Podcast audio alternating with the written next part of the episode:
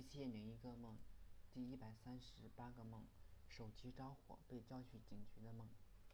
我正在路边玩，突然觉得口袋发烫，拿出手机一看，手机后盖已经鼓了起来，应该是这旧手机的电池不行了。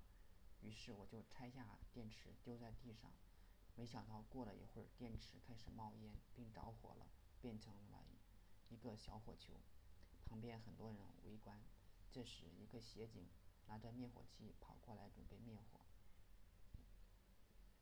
但是他按下手柄，并没有东西喷出来。最后，他看了看喷嘴，发现喷嘴已经被踩扁了。又过了一会儿，火焰熄灭了。几个警察过来问是谁的手机，我说是我的。他说叫我去警局登记。我说又没有人受伤。他说这是规定，你必须配合，还要我带上手机。我实在不明白带上手机有什么用。